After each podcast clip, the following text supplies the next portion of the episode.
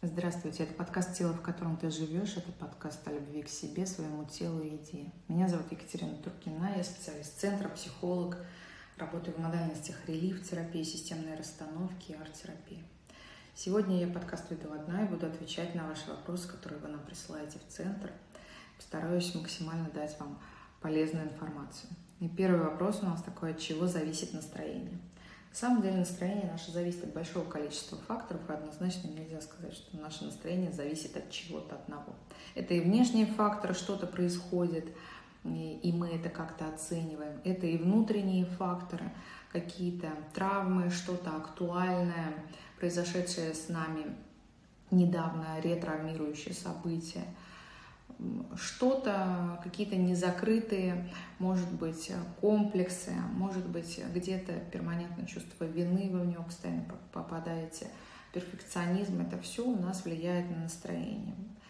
А, поэтому здесь для, скажем так, определения и как-то выработки для себя действий нужно понимать, что глобально вы способны выбрать то настроение, в котором будете функционировать сегодня, допустим, на протяжении дня или ложитесь спать с определенным настроением, а, потому что вы прекрасно понимаете, что иногда бывают ситуации, в которых, оказавшись даже в постели, вы не можете отключиться от своего, а, от своих каких-то переживаний, от своих каких-то страхов, от э, того, что произошло днем.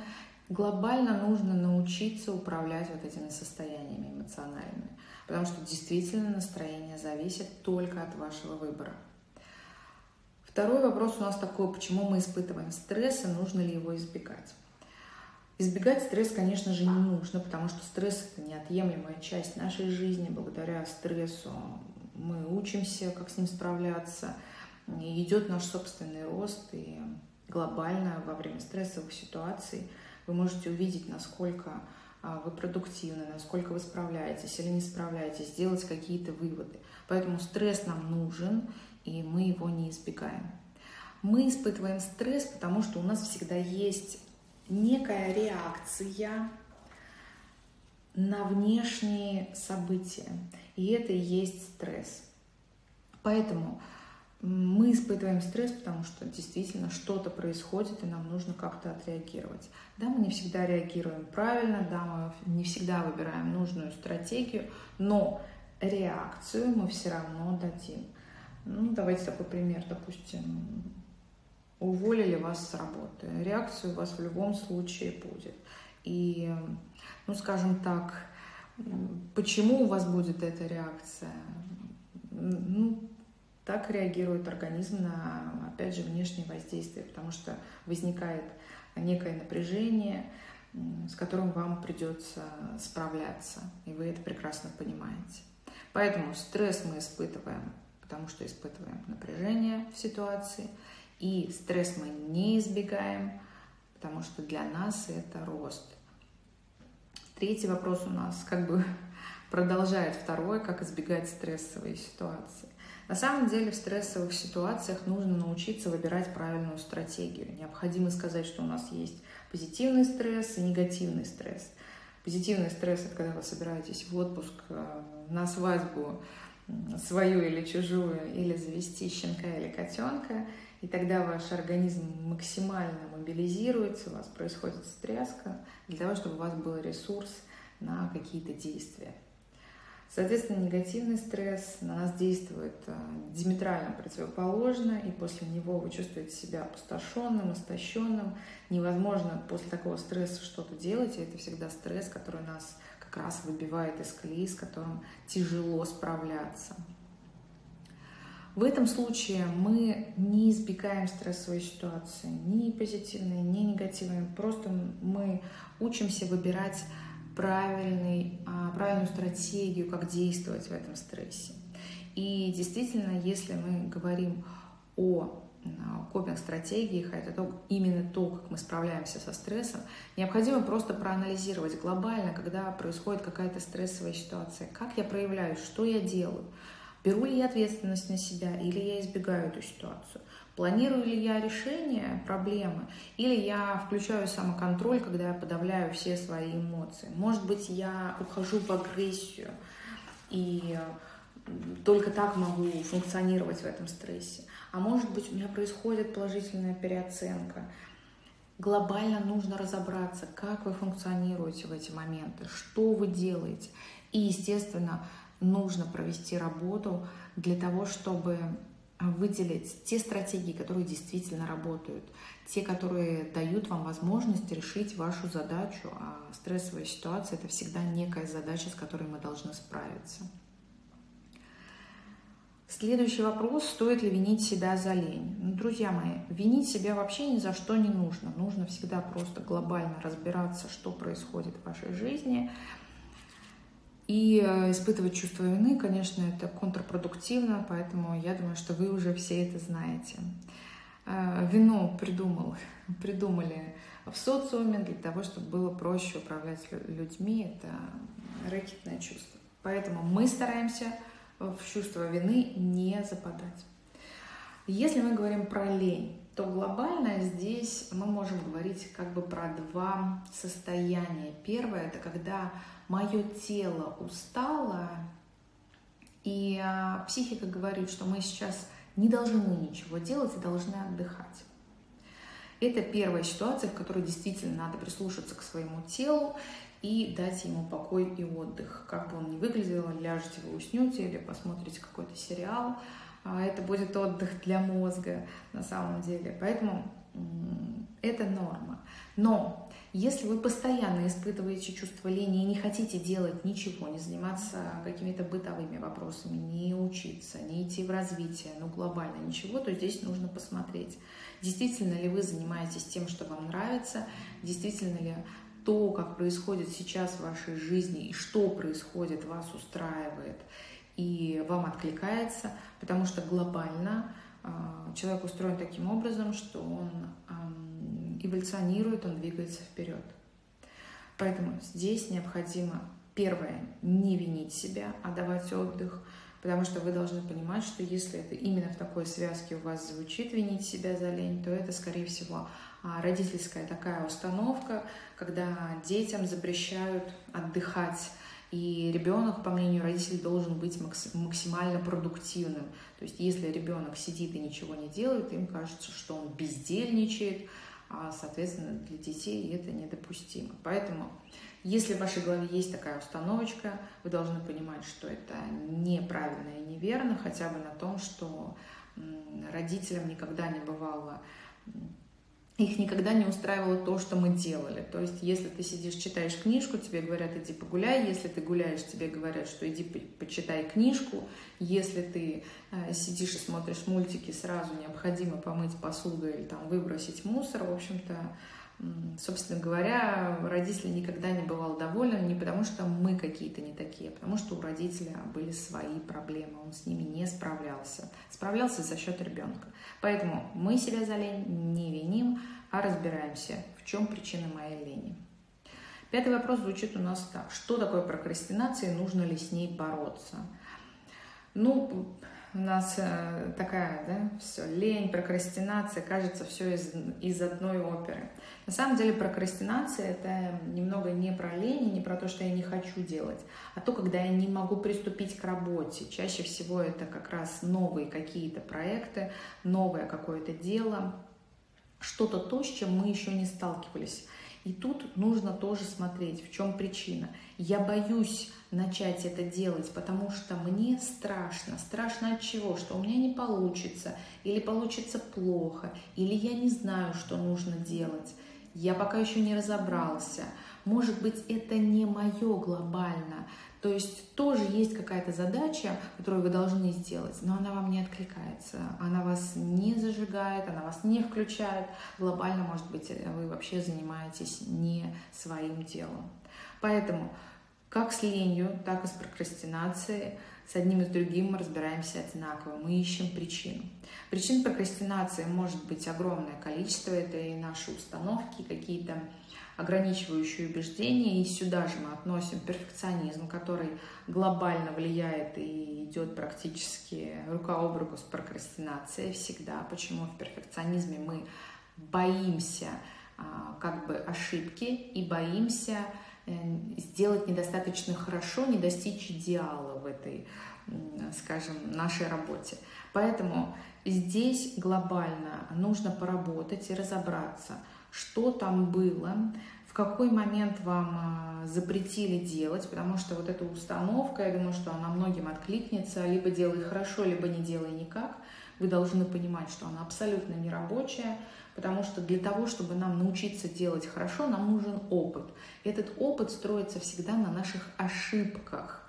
Поэтому пока я не ошибся, я не могу приобрести опыт. Это очень логичная история.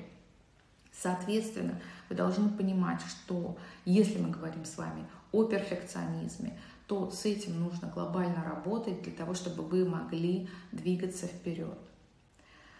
Так, друзья мои, идем дальше. И шестой вопрос у нас. Есть ли у психолога свой психолог? Я вам говорю, что да, это, конечно же, так. И действительно, у многих психологов есть свой психолог, и это должно быть так в норме.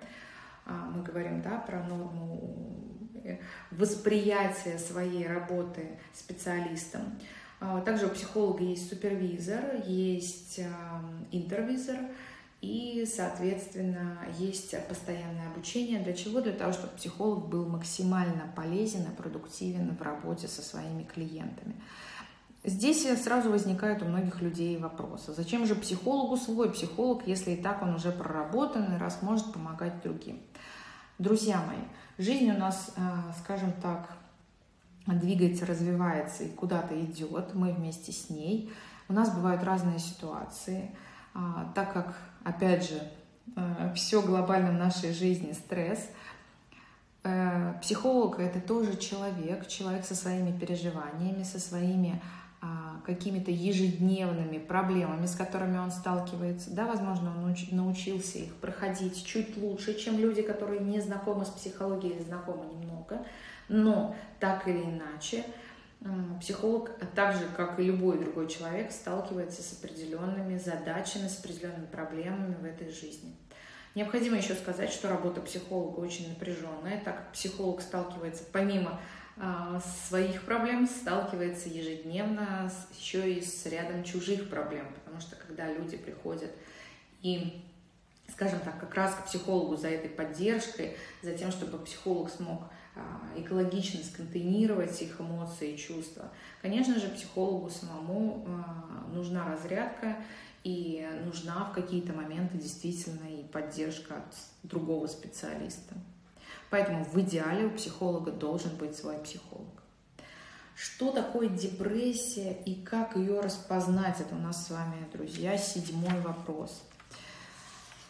Ну, давайте начнем с чего. Это такой сложный, обширный на самом деле вопрос, но мы его постараемся быстренько пройти. А, сейчас очень модно называть депрессией практически любое проявление в негативе, плохое настроение,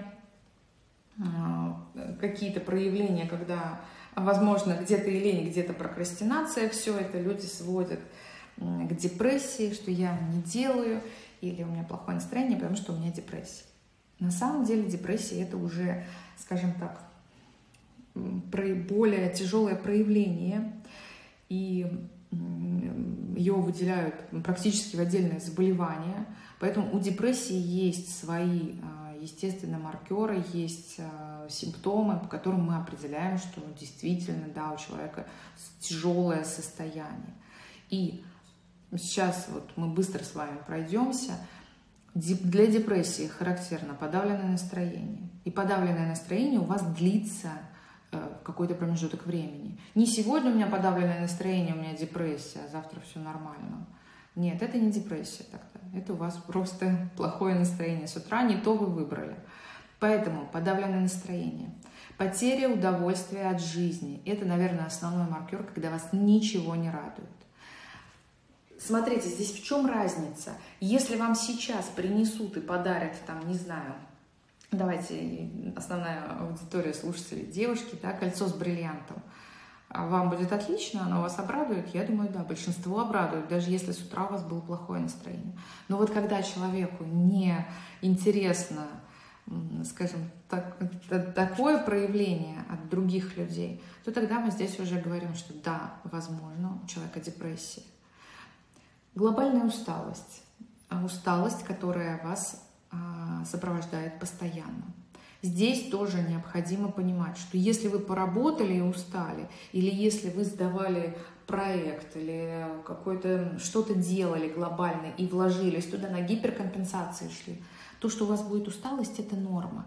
Но когда у вас постоянная, перманентная усталость, когда вы вообще себя не чувствуете в ресурсном состоянии, когда у вас вы не чувствуете энергию, здесь, конечно же, это первый звоночек, и с этим звоночком обязательно нужно обращаться к специалисту. Потеря уверенности в себе, чрезмерная самокритика, это все тоже говорит о состоянии, когда у меня слишком много к себе вопросов. Следующее вот у нас идет ослабленная концентрация внимания нерешительность. Это тоже о чем я не могу в моменте принять решение. И как раз все эти пункты, они как бы взаимосвязаны.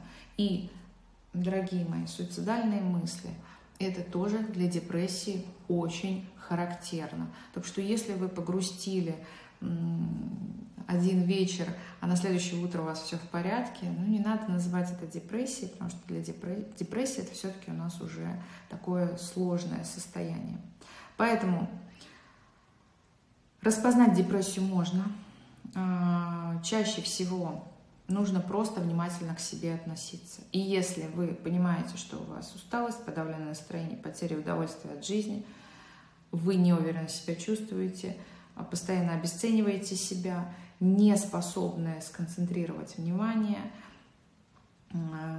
нерешительны, глобально вас посещают мысли, скажем так, о смерти, тогда, конечно, да, вы идете и обращаетесь Э, и обращаетесь уже к специалисту, потому что с этим самостоятельно разобраться практически невозможно.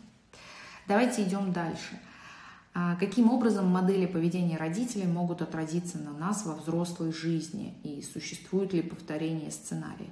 И то, и другое существует и отражается на нас.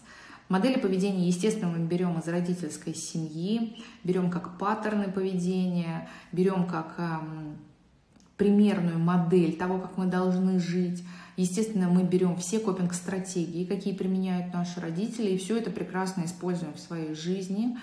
Опять же, мы в свою взрослую жизнь а, несем от родителей то, как мы, а, как мы были травмированы, и насколько у нас детская травматика а, переработана нами, или же она у нас является таким фактором, постоянно ретравматизирующим нас, когда для нас большое количество а, происходящего вокруг становится триггерами. И это тоже у нас все из семьи. Сюда же мы берем наше поведение и способность попадать в треугольники. Это мы говорим сейчас о жертве, агрессоре, спасателе. Это тоже мы берем из семьи. Ну и, естественно, повторение сценария – это очень распространенная история. И если вы уже для себя видите, что у вас идет повторение сценария в родовой системе, то есть вы понимаете, что бабушка развелась, мама развелась два раза, а вы сейчас никак не можете построить отношения – глобально нужно разбираться, что там у мамы и бабушки, что там было, что мешает женщинам в вашей семье строить экологичные отношения. И, безусловно, если в вашей жизни не присутствовал отец, допустим, а, если мы говорим о случае, когда а, мама без мужа в разводе, то, естественно, вы уже допускаете себе ту ситуацию, что вы можете выйти замуж и развестись. Либо вы выходите замуж, а вам муж изменяет. Почему? Потому что у моей мамы так было. И здесь и модель поведения, и сценарий, они для нас а, во взрослой жизни максимально актуальны. Почему? Потому что для нас это норма. Даже если мы пытаемся этого избежать и делаем а, все возможное, чтобы оказаться в другой ситуации, чтобы не повторить сценарий родителей, чтобы не использовать вот эти модели поведения, которые вам кажутся не совсем экологичными да, в семье ваших родителей. Так или иначе, бессознательно, друзья мои, мы все равно придем к тому же. Поэтому глобально нужно проработать травматику, нужно, нужно максимально избавиться, нужно почистить а, ваше бессознательное, чтобы а, в настоящем вы видели то, что происходит в вашей жизни, ну, глобально, скажем так, то, как оно есть, реальность. Вы должны постоянно сверяться с реальностью, делать такую калибровку. Тогда мы можем говорить о том, что вы будете, вы будете выбирать и продуктивные копинг-стратегии, и будете использовать только работающие модели поведения, и, соответственно, у вас не будет копирования сценария жизни ваших родителей. Следующий вопрос, что делать, когда чувствуешь себя хуже всех и морально опустошенным. Когда вы чувствуете себя хуже всех и морально опустошенным, глобально нужно понять, а что с вами происходит в эти моменты. Глобально нужно понять, что с вами происходило до этого, на чем основано ваше такое ощущение. Если в вашей жизни произошла утрата или какой-то стресс, а, который, да, критическое жизненное событие, а, с которым вы еще пока справляетесь и находитесь в какой-то стадии проживания этого стресса, утраты, то здесь такое состояние, когда вы чувствуете себя хуже всех и морально опустошенным, будет в принципе нормой до, наверное, пятого пункта, до принятия. Глобально в отрицании, в агрессии, в торгах и в печали мы себя чувствуем плюс-минус. Так мы еще не готовы вернуться к нашей нормальной жизни. И это мы с вами говорили про утрату. Если в вашей жизни нет утраты, если в вашей жизни нет никакого стресса, скажем так, который бы мог на вас влиять таким а, образом, что вы не можете с ним справиться и чувствуете себя хуже всех и морально опустошенным, нужно понимать, не находится ли в вашем поле много токсичных людей, на которых вы тратите свою энергию или тратите энергию на то, чтобы защищаться от них. Что а, происходит в вашей жизни? Живете ли вы так, как вы хотите, или живете вы, исходя из обстоятельств? А эти обстоятельства, они вообще отражаются с вашим, а, скажем так, а, представлением о жизни. здесь глобально нужно посмотреть вот это моральное опустошение. Почему? Потому что наше психологическое состояние, то, как мы себя чувствуем и ощущаем, оно в большей степени зависит от того, какие эмоции мы себе допускаем или не допускаем. И вот моральное опустошение чаще всего, ну, по крайней мере, для меня, это про то, что я не допускаю вообще никаких эмоций. Да, вот эта вот пустота, она как раз и говорит о том, что что со мной происходит сейчас, я не понимаю. Когда вы калибруетесь таким образом, я чувствую себя хуже всех. Здесь немножечко идет детская травматика. Я думаю, что она у нас у всех, у детей постсоветского периода и родители, которые росли в постсоветское время – глобальная история про сравнение, когда нас всегда сравнивали с кем-то другим. Это такое обесценивание, э, параллельное с критикой и состояние, в котором ребенок чувствует, что мама его не выбирает. А в идеале у нас мама должна, конечно же, нас а, принимать и давать нам безусловную любовь. Безусловное принятие и безусловная любовь. Это то, а, что в первую очередь мы должны получить. Но, к сожалению, мир не идеален, поэтому, если вы все это испытываете, себя хуже всех и морально опустошенным, глобально посмотрите, что происходит в вашей жизни, что вы можете сделать, чтобы изменить в вашей жизни что-то. Если вы сами не справляетесь, то тоже я бы здесь, наверное, сказала, что помощь специалиста, ну, ускорило бы ваше прохождение вот этих состояний.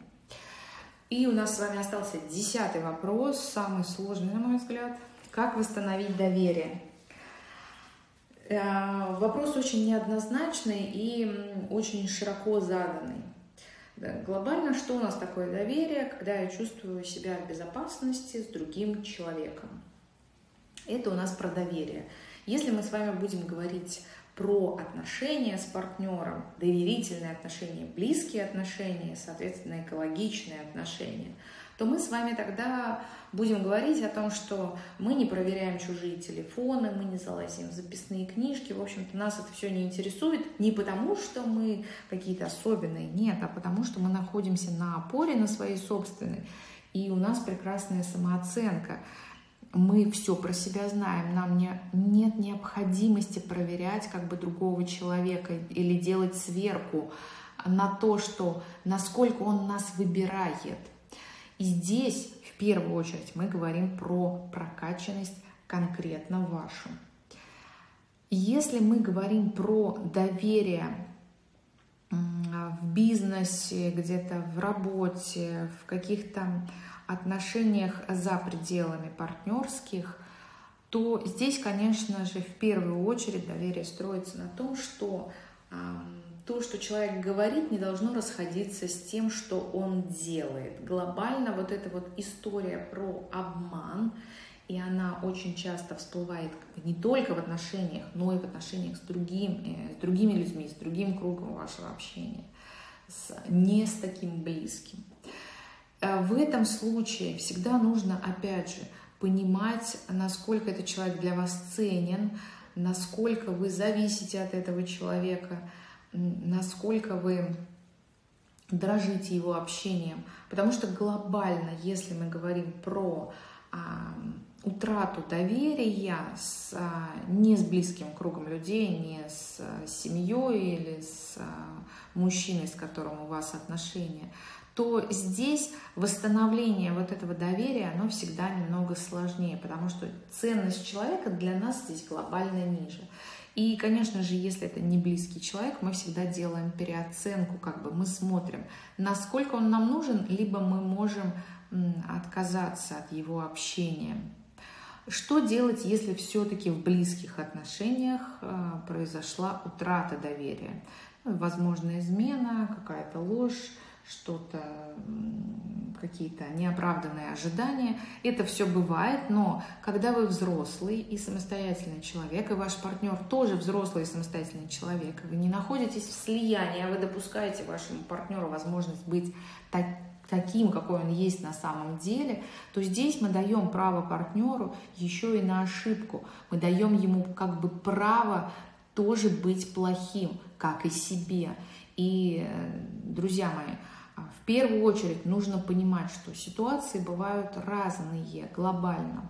Если, безусловно, вам не подходит, вы не принимаете измену, и вы не готовы с этим мириться, здесь тоже нужно посмотреть, в чем травма ваша конкретно, если мы говорим про измену с партнером в отношениях э, физиологическую. Что вас так в этом а, травмирует? Что под этим. Всегда нужно смотреть, что под этой ситуацией.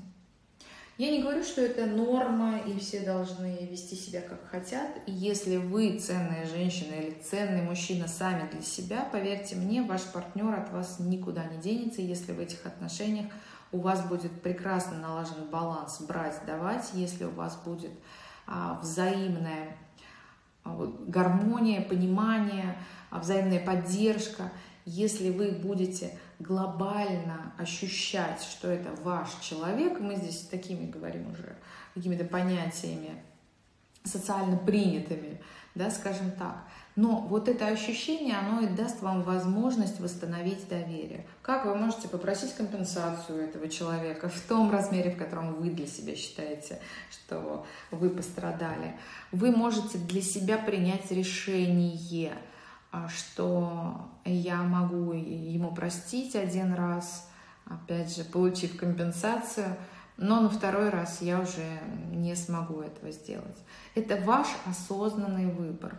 Почему глобально мы допускаем, что другие люди не идеальны? Это основное во взрослых отношениях. Другой момент, что если вы чувствуете себя обесцененной, если вы чувствуете, что нарушены ваши границы, что вы не можете чувствовать себя уверенно после такого события, здесь, конечно же, нужно, во-первых, разговаривать и приходить к каким-то общим а, решениям, каким-то общим выводам. И вы всегда должны понимать, что вы всегда можете сделать выбор как в пользу сохранения отношений, так и выбор, выбрать себя, если для вас это неприемлемо.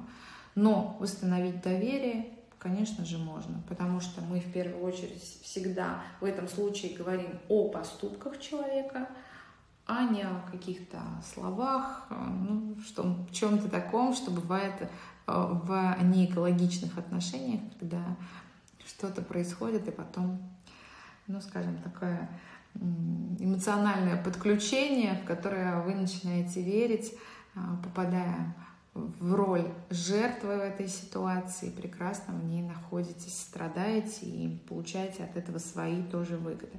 Поэтому, подводя итог, восстановить доверие можно, но вы должны понимать, что если вы берете компенсацию за то, за причиненный вам дискомфорт, вы не должны больше возвращаться к этой ситуации и должны максимально ее постараться прожить по схеме стресса, по схеме утраты и, соответственно, не использовать ее в дальнейшем а в виде манипуляций. Это очень важно, иначе тогда доверие будет утрачено к вам.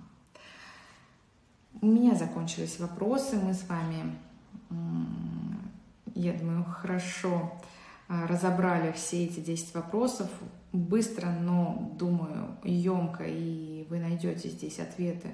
Оно может быть какие-то дополнительные вопросы, которые у вас а, появились по ходу а, нашего выпуска. Поэтому пишите, задавайте свои вопросы, мы будем стараться на них отвечать, мы хотим быть для вас полезными. Я с вами прощаюсь, желаю вам хорошего времени суток, до новых встреч!